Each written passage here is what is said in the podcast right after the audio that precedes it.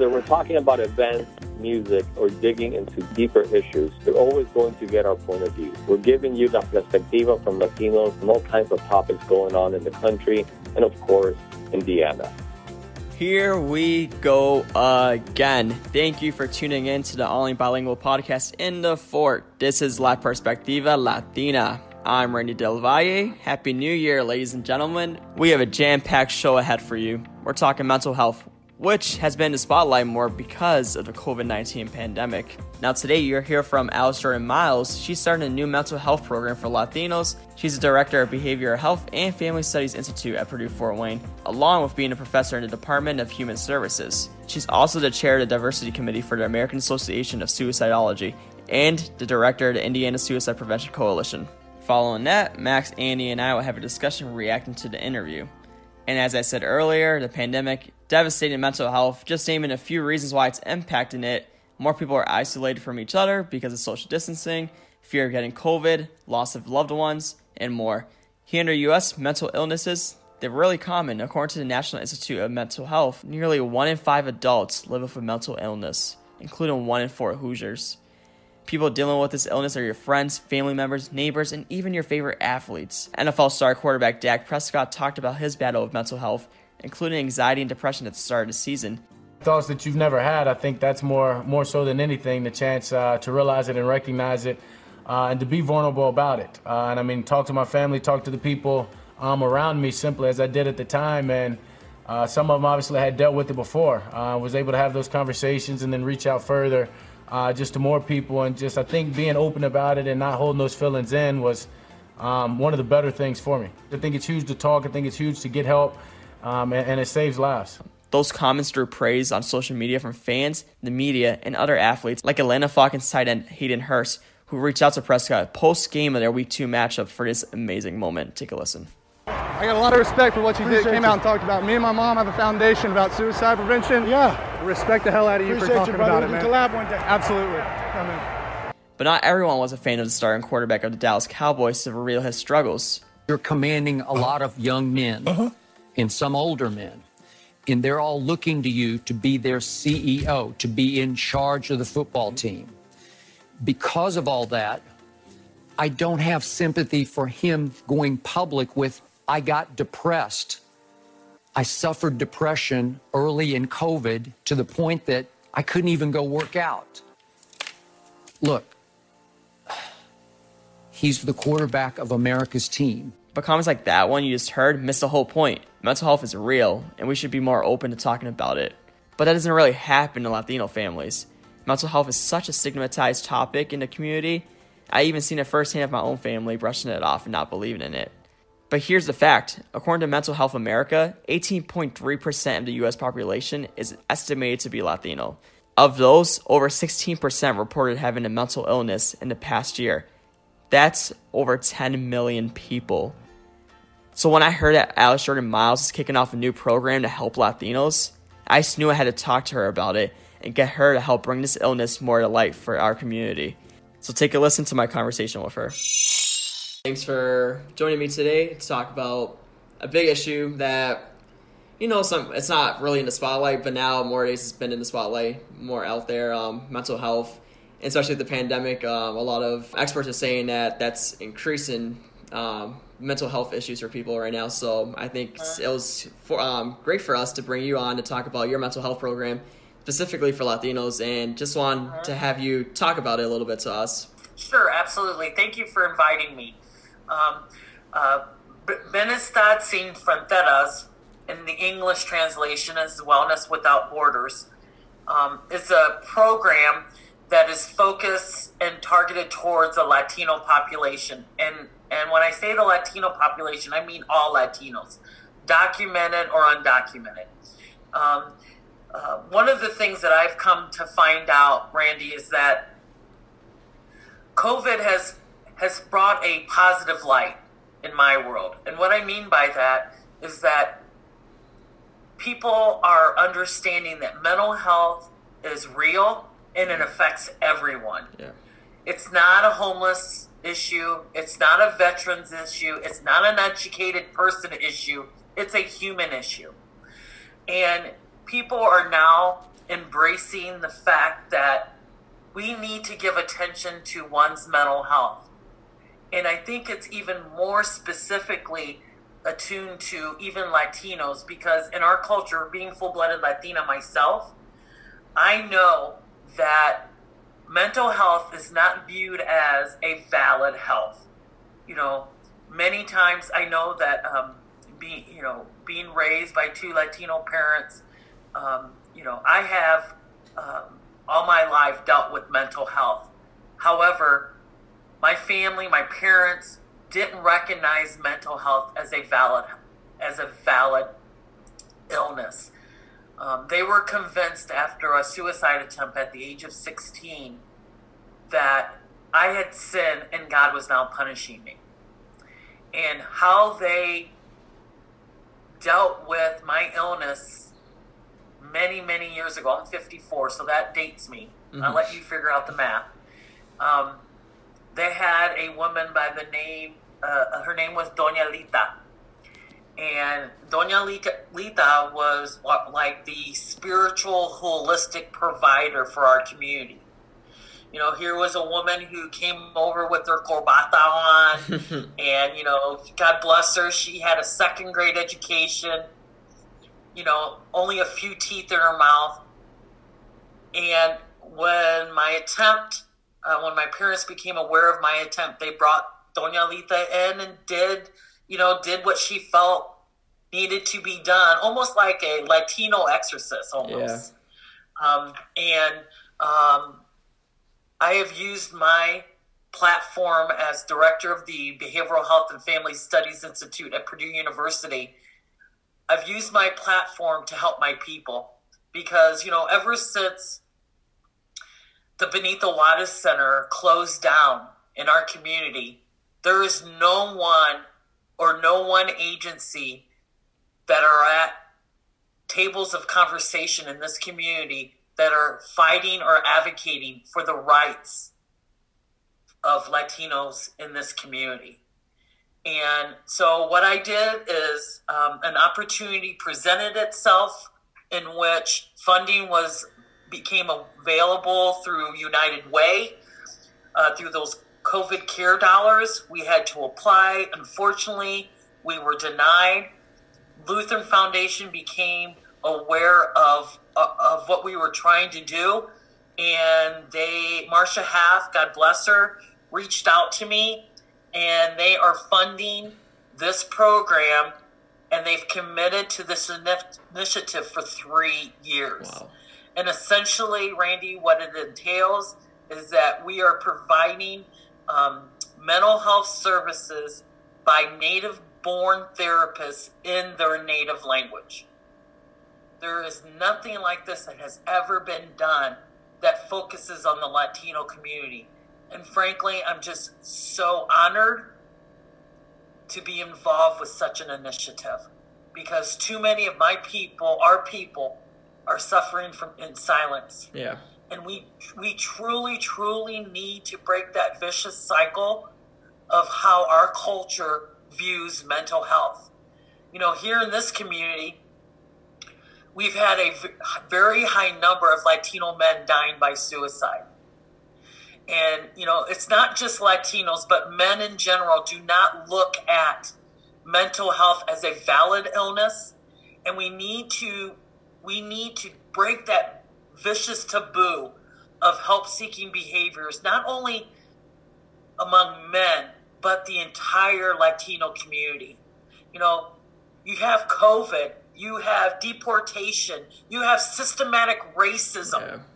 You have so many things that Latinos, excuse me, are faced on every given day and every given minute that anyone, I don't care if who you are, but your mental health can only sustain so much. And I am really trying, I get up each and every day, Randy, to normalize help seeking behaviors, especially as it pertains to Latino community. You know, I come from a very large family. There's 14 of us. And I was the first of my family to go to college. Mm-hmm. And I didn't go to college on my own. I stood on the shoulders of many, many people, Latinos, my parents, in this community who made that opportunity become a reality. That was a dream. And I've always been taught that you never forget where you came from. And so I am using my position, my reputation in the community to meet the needs who cannot fight for themselves, who do not feel that they can or have an opportunity or will not be viewed um, of their needs as being valid. And so, what I've done is I've uh, gathered uh, various leaders out in the community. Um, first and foremost is Fernando Cepeda from El Mexicano, who is the founder and owner, owner of one of the largest Hispanic newspapers yep. in the Midwest. Um, I have uh, uh Ana Gustis from um, Center for Nonviolence because domestic violence among Latino families is on the uprise, mm-hmm. not only because of COVID, because of cultural beliefs as well. Um, I have Catholic Charities at the table. Uh, uh, Luz Estragni, who has helped so many undocumented Latinos become um, national natural citizens in our community, and helping them with that paperwork. You know, that whole process in and of itself is very overwhelming. Um, I have uh, various therapists in our community. Lily Carroll, who has been in this community for a very long time, that is spearheading the therapy part. Um, uh, Parkview Behavioral Health. Um, um the um, uh, there's so many. I'm just thinking. Um, neighborhood Health Clinic, George's International Store. There is so many people, and then recently the St. Joe Community Foundation has also uh, joined our team in regards to providing further funding for this um, Wellness Without Borders um, initiative. So essentially, you know, what we're doing is that we are addressing the disparities of Latinos in general, but how it's been uh, further um, um, intrigued, not intrigued, um, further isolated mm-hmm. Latinos because of COVID, COVID, and also how systematic racism has further um, impeded the lives of Latinos. So what I'm doing is that I'm taking all the challenges that they face, immigration, language barriers, that put Latinos at higher risk of not only contracting COVID 19, but suffering in silence because of their mental health you know, you know, Latinos make over 18.5% of the U.S. population, but little resources are guaranteed or secure for that population, especially here in Fort Wayne. Again, going back to when Benito Juarez, Juarez closed their doors, there is not one organization that is fighting for the rights and the needs of Latinos in this in this community. And frankly, it's it's it's really really sad because Latinas are the fastest growing attempters of suicide. And in our community here in Fort Wayne, we've had a record number of Latino men die by suicide within our own community. And we can no longer sit by, sit back and say, "Oh well, you know, um, he has sinned or she has sinned, and yeah. God is rightfully, you know, punishing them." I'm breaking that whole stigma. It's a great undertaking, but I'm up to the challenge as well as this entire team. Yeah, it's um just like a few days ago I was listening to the radio and they had a guest on and he's a, a Latino kid or like teen like probably like in his 20s, young Latino. And it's, it's, it's good that we're having this conversation right now because he was talking how he feels during the COVID situation and all this, um, even though he has a job and all this stuff, he feels alone and he doesn't know how to talk to his parents. And and I, I, I like and I, I can see that because I come I have a lot of I have five, six uncles and and my dad a lot of them are the same way. They hold their feelings you know onto themselves and they don't, they don't express their feelings and I, I feel like you're saying that it, not necessarily a lot of Latinos don't express what they're feeling, and that's they don't want to express how they're well, feeling. Because weak. we're always supposed to be strong. Strong, yes. We are to be strong, especially. I mean, when you, th- as I recall, you know, growing up, you know, I recall my mom always "Tienes un dolor de cabeza." Yeah.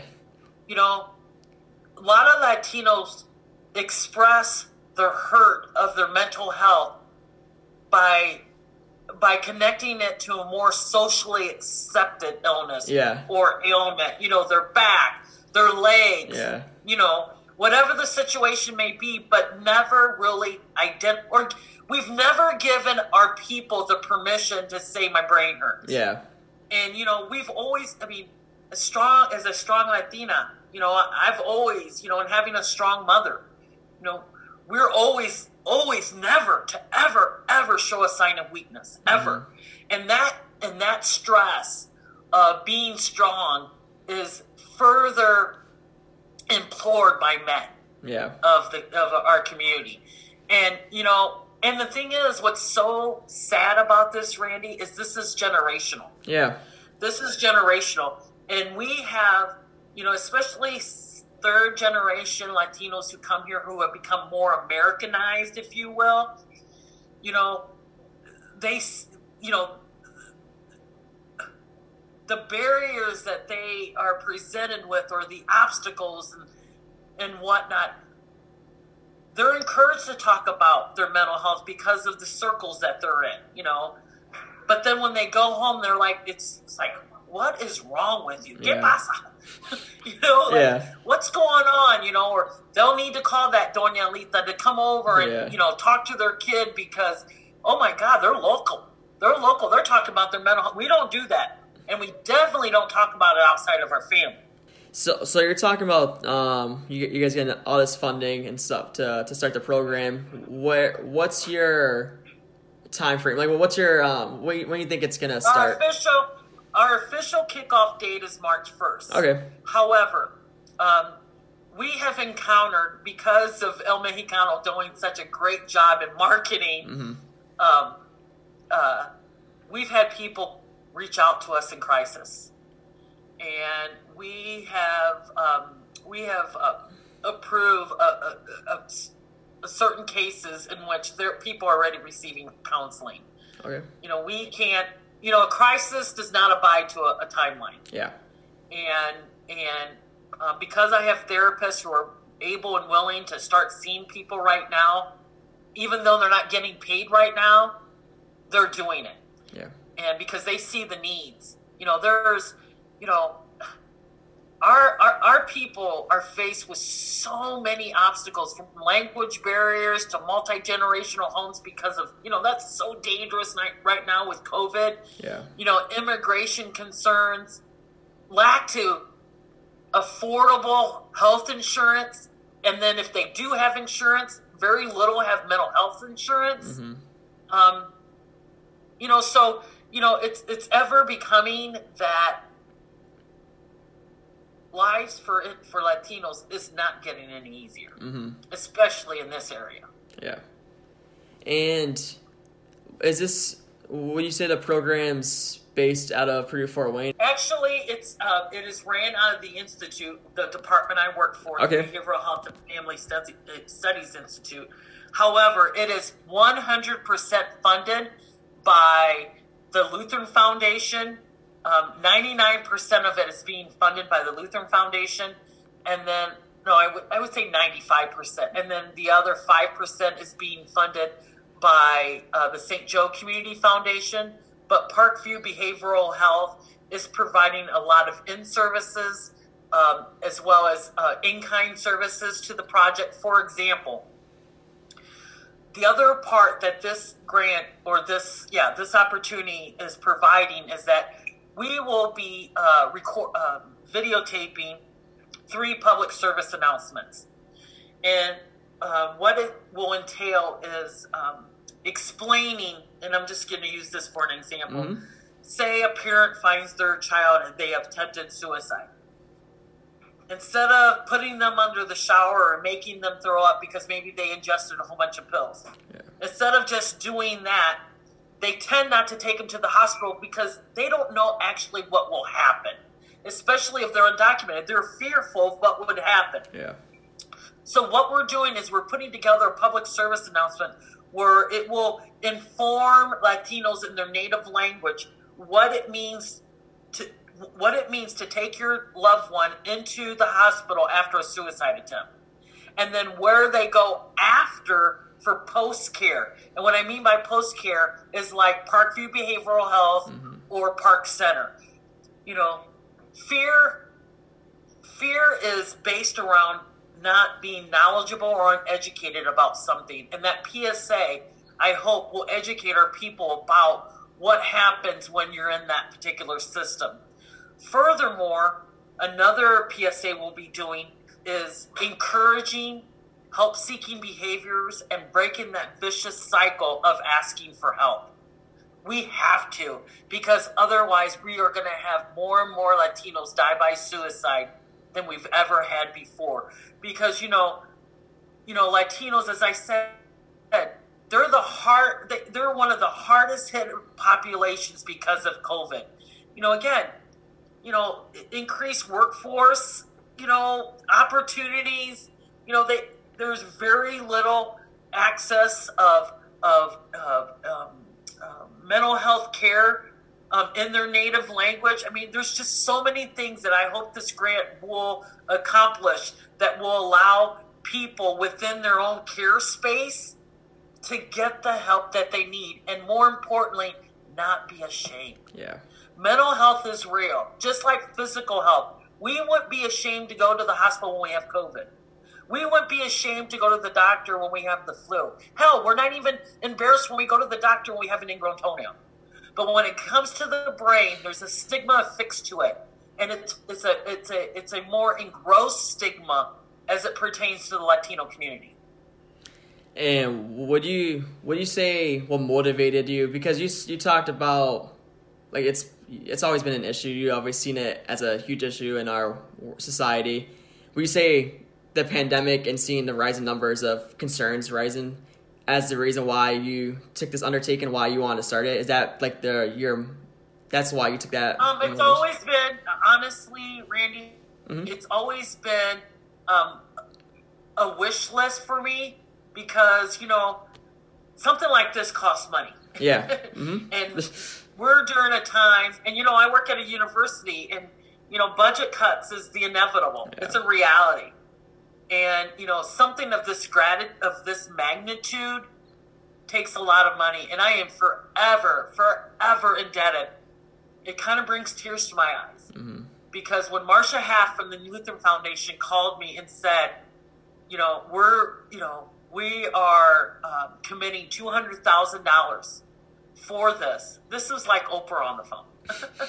You know you don't get those kind of phone calls hey, we're going to give you $200,000 to better your community. I mean, who does that? And mm. she's not Latino. Yeah. so, you know, it's it, so it's it's it's hard to grasp, but it also shows you you and me and hopefully your listeners the gravity, the sincerity, and the profound um, appreciation for the Latino community by the Lutheran Foundation. You know, they don't, I mean, with all the other things that they would want to champion, they selected or elected to take champion mental health as one of their primary missions of their work in this part of the community, in this part of the state. Yeah. Well, ever since I've been in Fort Wayne, I've seen how close knit of a community it is. Uh, how's it how how does it make you feel when you see that happen? Like they give you this like this funding for you, like to, to do something that you're so passionate about. Like, wait, what? How does that make you feel about your community? Um, it, it, it frankly, it, brings everything full circle for me. You know, as I mentioned before, you know, I attempted suicide when I was 16. And, you know, that was quite, you know, we did not talk about that kind of stuff. So I literally, literally, for 30 plus years, have suffered in silence, just like many Latinos. And I and I think I'm fairly educated. I have two degrees, and but I didn't have that permission. Well, you know what? Nobody's just going to give it, so I'm going to lead by example, and I'm going to start this journey. I'm going to lead this journey because I owe it to my community, because it is my community in which I stood on its shoulders to be where I am today, specifically my mom and dad. And, you know, you can't wait and sit on the sidelines for somebody to do something You can't complain about it unless you intentionally do something about it. And that's where I am right now. And we talk about it's people our age and when we have and my age, sorry. um my Yeah. age. uh and and you have par- like um parents that, you know, don't necessarily believe it like we were talking about and they're college like how do we support those those young people in our community and um the college students also that are suffering from mental illness? Well, first of all, I want to encourage your generation to go in the field of mental health. I mean, we need therapists. I mean, it's one thing to go to a therapist, but it's also another thing to go to a therapist that looks like you. To understand the, uh, the the obstacles, the challenges you you face in the culture in which we reside. It doesn't make white therapists or African American therapists any less qualified. I don't say that in any way, form, or of or any ima- uh, uh, stretch of the imagination. But it's hard to have people understand your culture when you don't live it. Number one. Number two, I encourage. Oh my God, I encourage.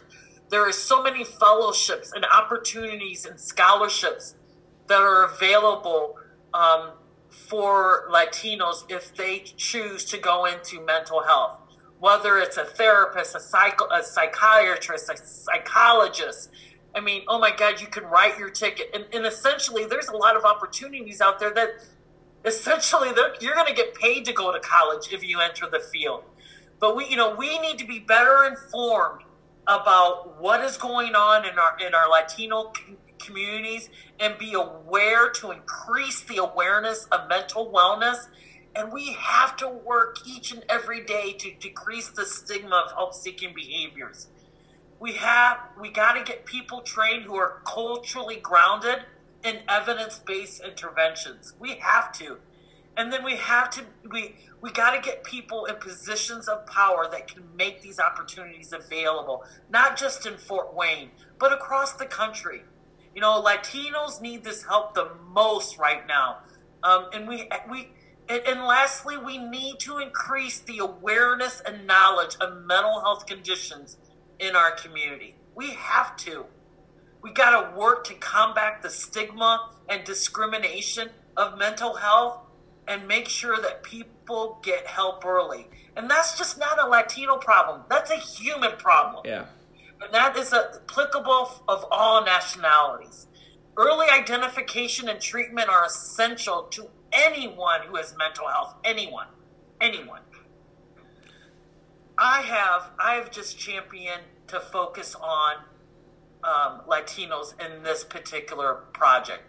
My work with the Institute, my work with the Indiana Suicide Prevention Coalition, uh, my um, status as a master trainer with the QPR Institute, the leading organization of suicide prevention training. You know, I don't take my position lightly, and I also know that my position can help my people, and um, I will take up every opportunity I have to make sure that our people do not suffer in silence. But I hope that I hope that your listeners understand that mental health conditions are treatable, and early identification and treatment are always best. And what makes wellness without borders um, so amazing is that we're here to treat them. You know, we're not able to treat all the, you know, go back in years for the parents or any other individuals who are, as your generation calls old, over 25. we hope to meet the needs of all the individuals and really change the cultural outlook as we look at how we look at mental health. Yeah. Mental health is real, and frankly, you can't have good you can't have physical health without good mental health and vice versa. You know, you can't have one or the other. Both of them need to be sitting around a campfire singing kumbaya so that someone can live a very vibrant, self-sufficient, and happy life. I mean, it, I mean, it's a no-brainer, and I'm here to lead the charge. if they're like so about this program if someone doesn't know about it like how are you guys marketing it right now like to get more awareness for people to, to know about it so they can know where to go if they need help because it is okay, new well, I have a we have a web. Well, we're in the process of putting together a website. You know, with COVID and yeah. then with the holidays, they're not going. Everything's not going as fast as Alice Jordan in the Alice Jordan world. However, we are in the process of putting together a website. We do have an email. Our email is Latino Mental Health at gmail.com. Again, Latino Mental Health at gmail.com. If someone wants to contact me directly, uh, my email is jordana at pfw.edu. Again, that's J O R D A N A, the insignia at pfw.edu. Um, however, we will be, we, as I said, we are. Um, we have reached out to various partners out in the community, such as Matthew 25, the Neighborhood Health Clinic, um, Park Center, Bowen Center, um, and other various community outlets, Bright, Bright Space, not Bright, Bright Star, um, I mean, excuse me, Bright Point, um, Lutheran Social Services. So we're we're making a lot of organization, not for profits organizations, avail. I mean, aware of what we're trying to do, and we've even partnered with the Allen County Medical. No, yeah, the Allen County Medical Society in which they're going to let all their doctors know that this program is available so that if they encounter a, a, a patient that needs mental health assistance but don't have the mental health coverage to tell them about our program. I mean, we're trying to we're I think that we've done a really great job in getting the word out. Um, however, uh, uh, it's just a matter of us getting all our ducks in a row so that uh, the the when the program officially begins, um, we'll have all the pieces in order so that we can meet the needs of as many people as possible. Yeah, I think that's awesome. Uh, getting the word out's definitely a huge part of like having this, you know, up and running, going, so people would know about it. And you guys seem you have a lot of organizations, nonprofits helping you guys out, and that, I think that's right, great. Exactly. That's awesome. Yeah, that's that's really good. You know, and, and and if I may, Randy, I you know, there are three types of mental health disparities that impact Latinos and Hispanics more specifically than any segment of the population. And, and there's a lot of disparity rates when it comes to psychiatric psychiatric disorders, access to high quality, evidence based, culturally grounded treatment options, and then lastly, disparities in treatment outcomes. Um, and those are the three, three, three things that we hope to address with Bienestar Sin Fronteras. Um, and I hope with the grace of God and, uh, um, and with all our partners at the table, we hope to do this. And, and we, and again, this is three years. Lutheran Foundation has committed to this for three years. And that is astounding, astounding. Yeah, it's awesome because it's never been done before. Um, and it, it's just great. I mean, this is just like I said. It was like Oprah on the phone. and a big shout out to Marcia Haaff, the CEO of um, of Lutheran Foundation, because she's allowing us to acknowledge the multicultural guidelines um, of our of mental health. You know, and address and addressing those. Um, and with the help of all these therapists that we have on we have them on board that are native speaking, native born. We're going to be able to uh, to offer culturally grounded interventions that are hopefully going to be acceptable to the Latino population. Um, um, but again, nothing like this has ever been done. So I know that we're going to have a couple bumps in the road. I understand that. Um, but we're learning as we go, and I'm not ashamed to say that. Yeah if I may, SAMHSA just released uh, this, uh, not SAMHSA, excuse me, the CDC, Centers for Disease Control, mm-hmm. that Latinos was the one population that has hit, been hit the greatest by COVID and yeah. all the other extremities of uh, outside uh, challenges that individuals face. But you know, one in twenty receive only one in twenty of our people receive services from a mental health specialist because of the stigma and discrimination and lack of knowledge about services and the lack of insurance, our people will continue to suffer in silence. You, you talk about how it, this this has never been done before. Was this this whole idea? Was this all like your creation? Did you think about every step of what's going like you know step by step? This this is what we want to do. Like was this all your creation? Um, I can only claim I had the I had the big eye in the pot, you know, pie in the sky, mm-hmm. you know, idea um, about meeting the needs of Latino population. Um, however, I have to give um, kudos to my team, our partners again, Fernando Zapata, L- Lily Carroll, Ana Gusti, um, right, Raquel Klein, so many people who know that our people are suffering, that work with these individuals, work with people in the community, and have seen the need, have heard the need. Um, we have just really come to, uh, uh, we have just all come together um, to, uh, you know, we're stronger in numbers, you know, yeah. and we understand and we also know what our expertise in, expertise and experiences in. You know, I think that we got an amazing, amazing team, and everybody brings their expertise to the table, and um, and that, that's why I think it's going to rock and roll once it goes, it hits live on March first. And looking looking down the road, looking down the future, three years from now, five years from now, what do you envision this program being? Well, number one, number one, I would uh, hope that we increase the number of Latinos, not just at Purdue Fort Wayne, but any other university that's going that is going to select um, mental health as their vision of what they want to do when they grow up. Mm-hmm. You know, not necessarily. You know, there's a lot of things that you could do in the field of mental health without being a therapist. Um, another thing I would envision is that, um, it's, and it's a big dream, that Latino families will encourage help seeking behaviors within their family. You know, we don't hesitate to go to the doctor, as I said earlier, for a physical ailment.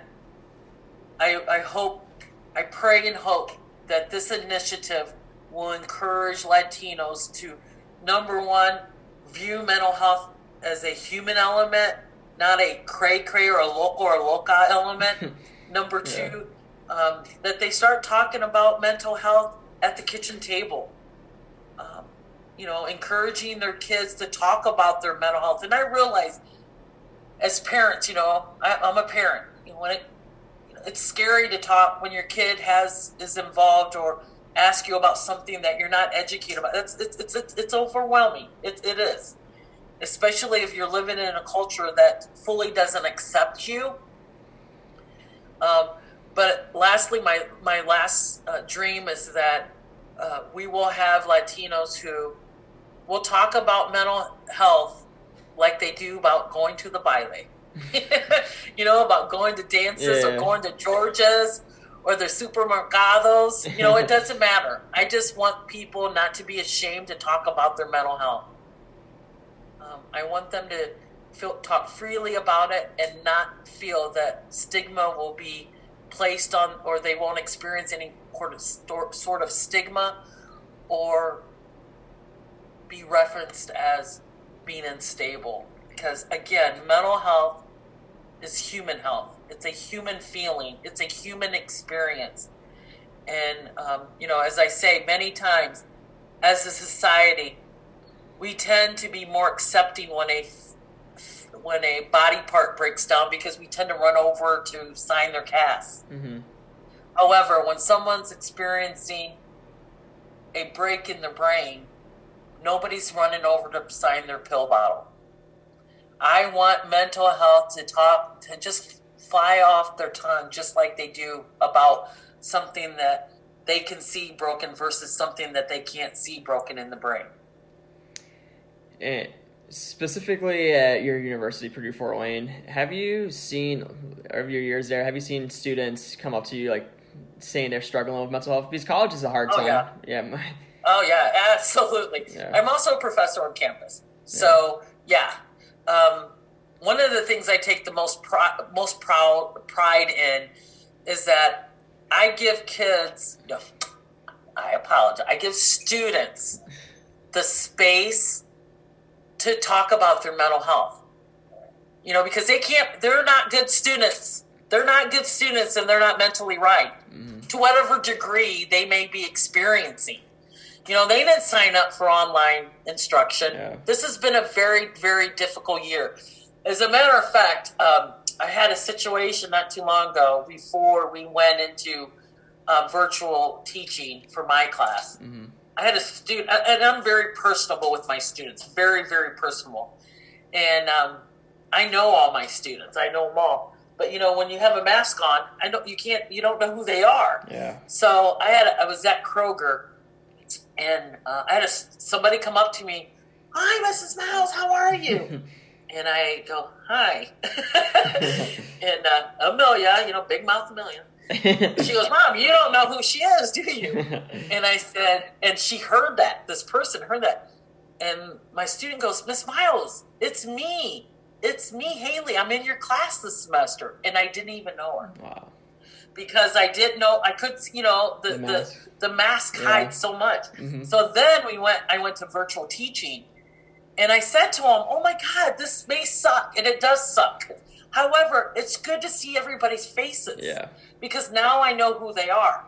So, you know, I take um, every two or three weeks, I do take time in class to ask students, How are you? No, really, how are you? Close your books, put away your notes, and I want you to look at me and tell me, How are you feeling? How are you, Bubble? How are you feeling? Tell me what's going on.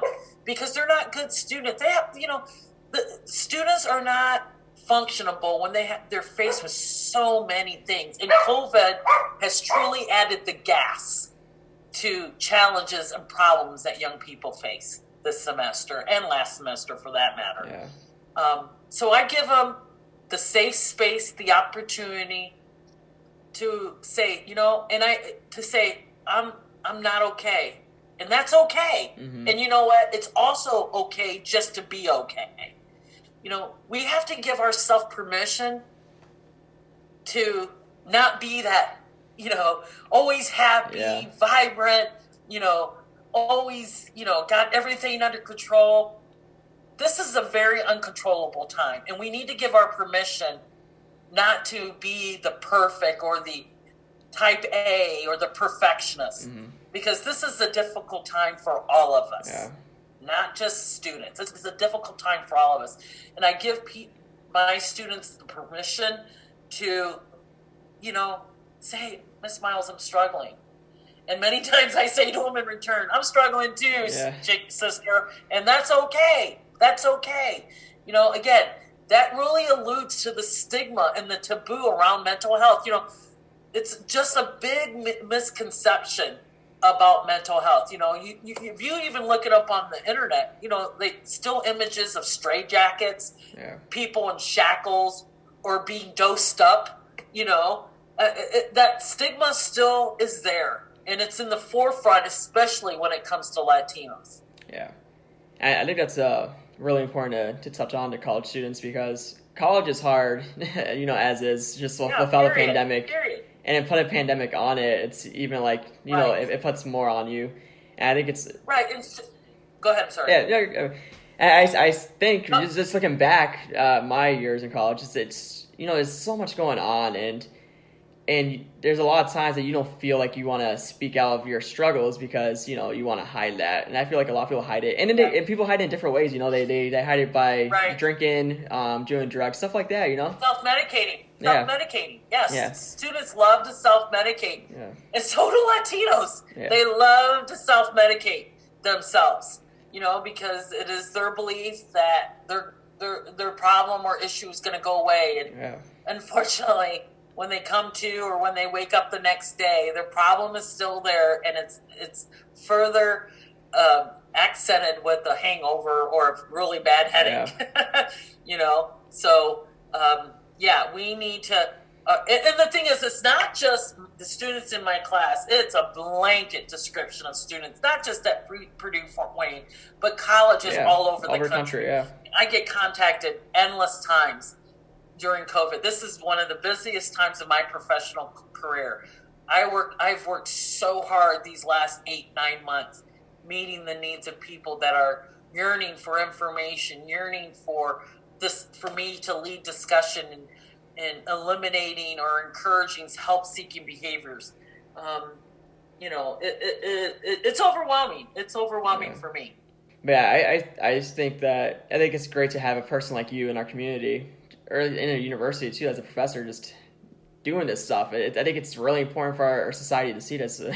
Not a lot of people focus on this, and I think we need well, to. I, I lead by example, Randy. Yeah, that's I mean, great. I'm very That's awesome. Yeah. I'm, I'm very transparent. Yeah. I'm not. As, I used to be. Mm-hmm. I used to be ashamed of of what of what my journey.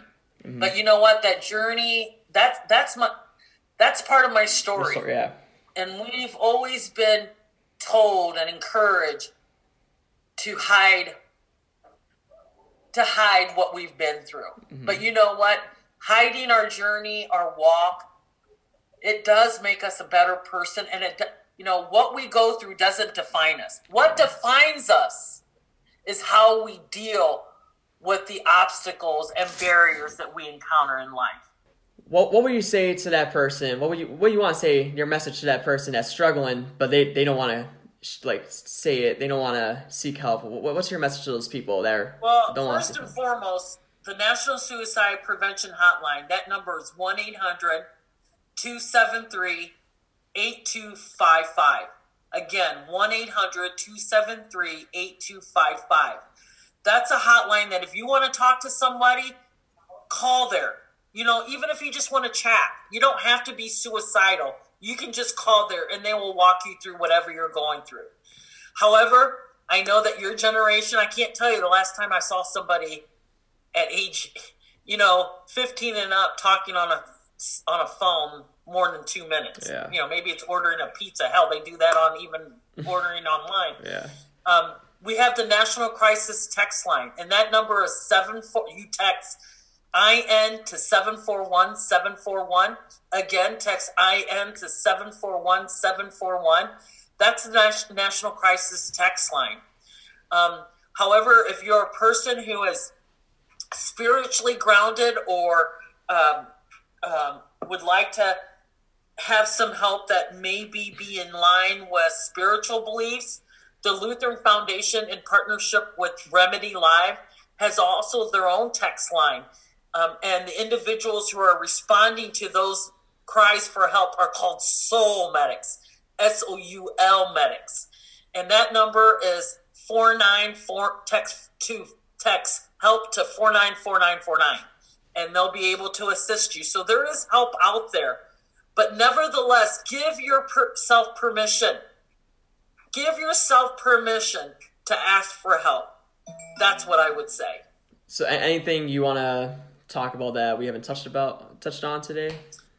No, I just say that you know um, it's. A, I want people to understand, especially the Latinos in our community, to understand that mental health is real, and you can't be physically fit without mentally being mentally fit or mentally well.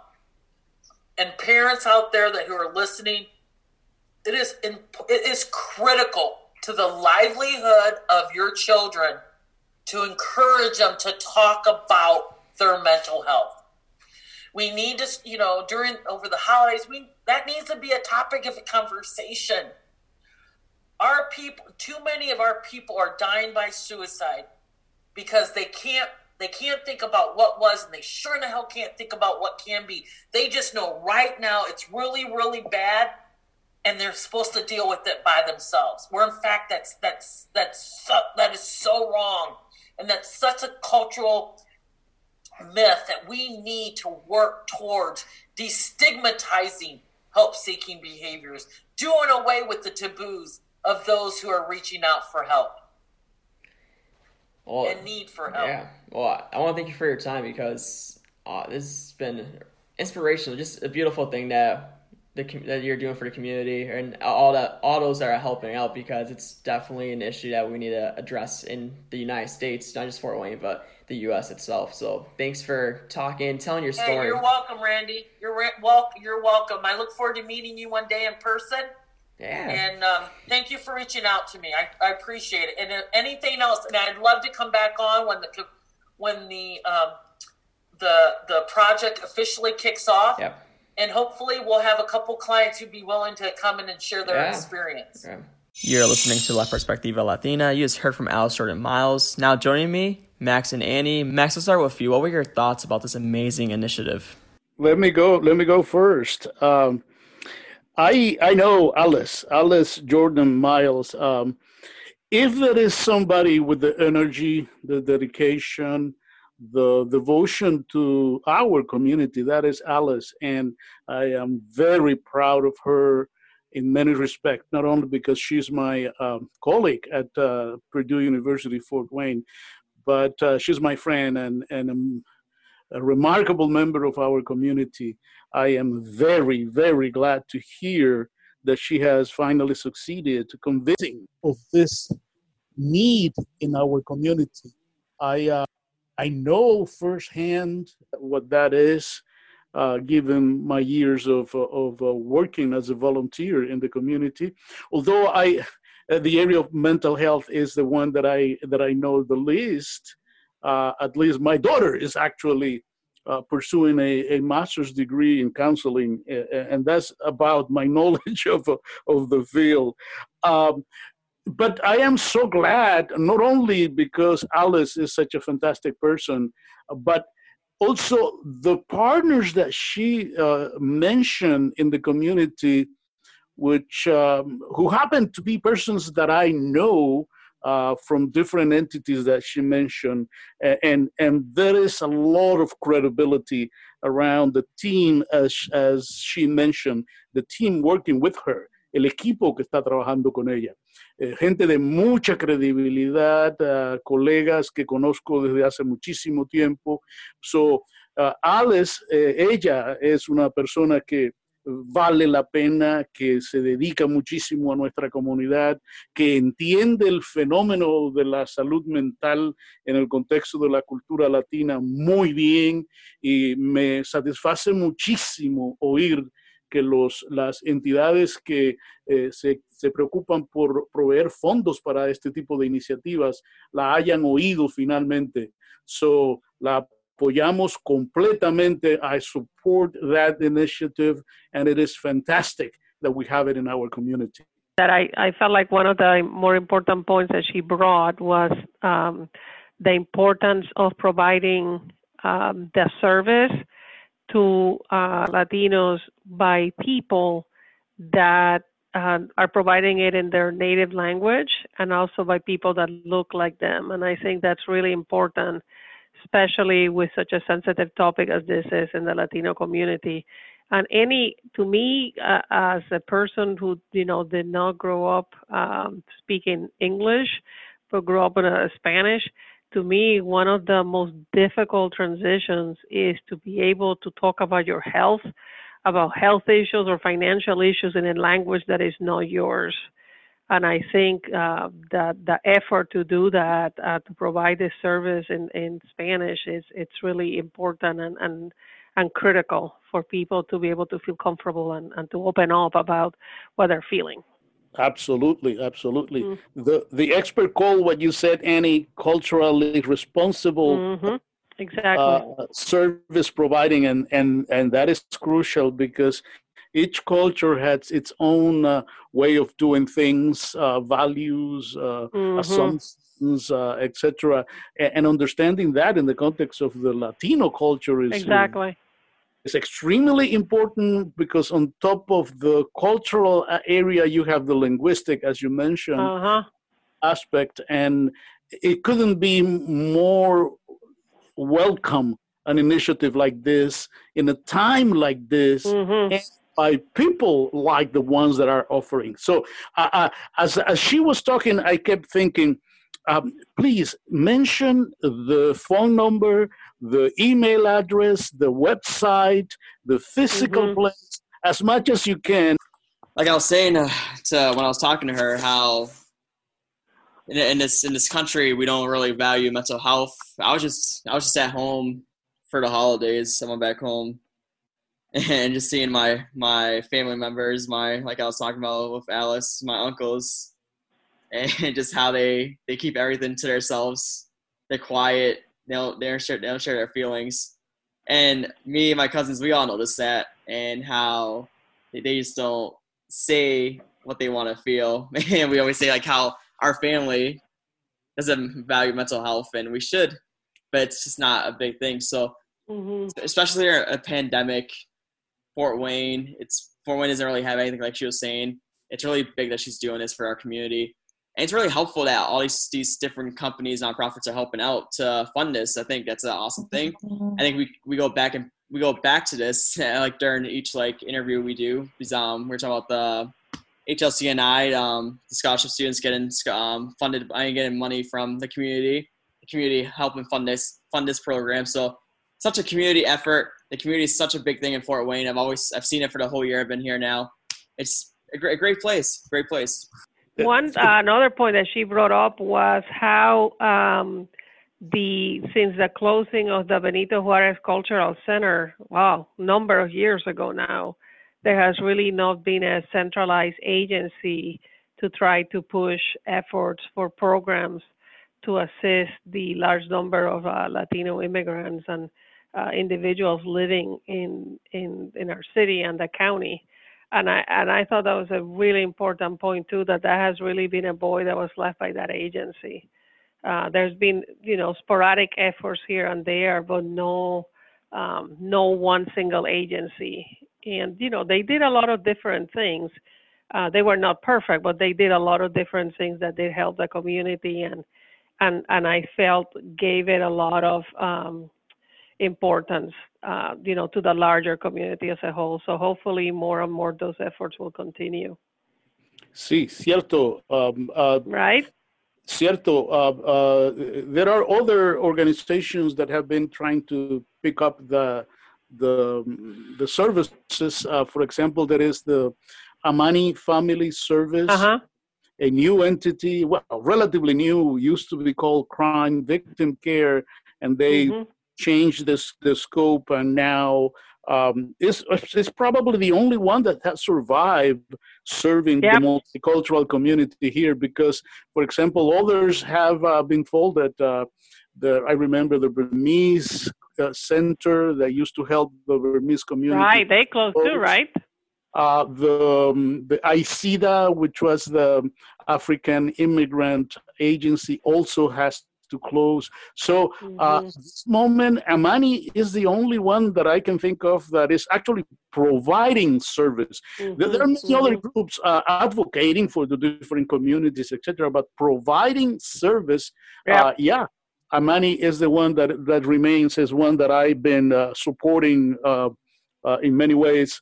Um, mm-hmm. and, and, and it's a multi oriented to the multicultural community in its entirety, including, including mm-hmm. Latinos, African Americans, African Asians, uh, Burmese, uh, and everybody. Um, but yeah, there is there is a but but this mental health aspect was a was a vacuum that nobody has ever attempted mm-hmm. in Spanish. Uh, yeah. I remember that, that Park Center had a multicultural initiative through a grant, and they did uh, a good job. Uh, but, but the program was also ended uh, because it was a, a grant. Uh, and did include materials in, in Spanish, etc., and some type of services that could could uh, be offered in, in other languages. But but this is the first time that somebody puts together uh, an initiative that is actually um, a, a, aim at the Latino community in mm-hmm. Spanish. Oh, the Bowen, Bowen Center also had had a couple of professionals that speak the language, and and and some of them uh, that I that I know have done a fantastic job outreaching the the community, but those were appendix to other programs, and and fantastic in in their own right, but appendix to other initiatives of those entities. Sure. This this is different this is different because this is uh, being born in the context of the Latino community in Spanish, and that is fantastic. Uh, I couldn't be more more happy for this uh, interview that Alice just uh, uh, conducted. Uh, I'm really, really glad. Thank you guys. Before we wrap up, I want you to take a listen to how Colts owner Jim Irsay is looking to reduce the stigma around mental health through his Kicking the Stigma initiative that recently started last month. Kicking the Stigma is our commitment to eradicating and getting this environment changed. We need to find ways to get people to feel safe and not to feel judged or persecuted when they're trying to seek help and get better from an illness.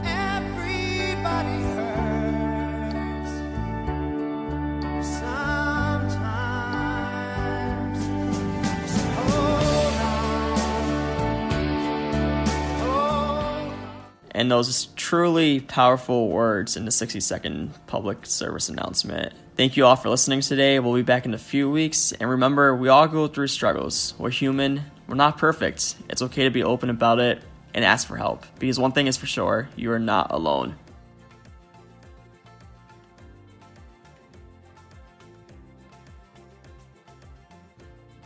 If you're looking for help, you can email latinomentalhealth at gmail.com.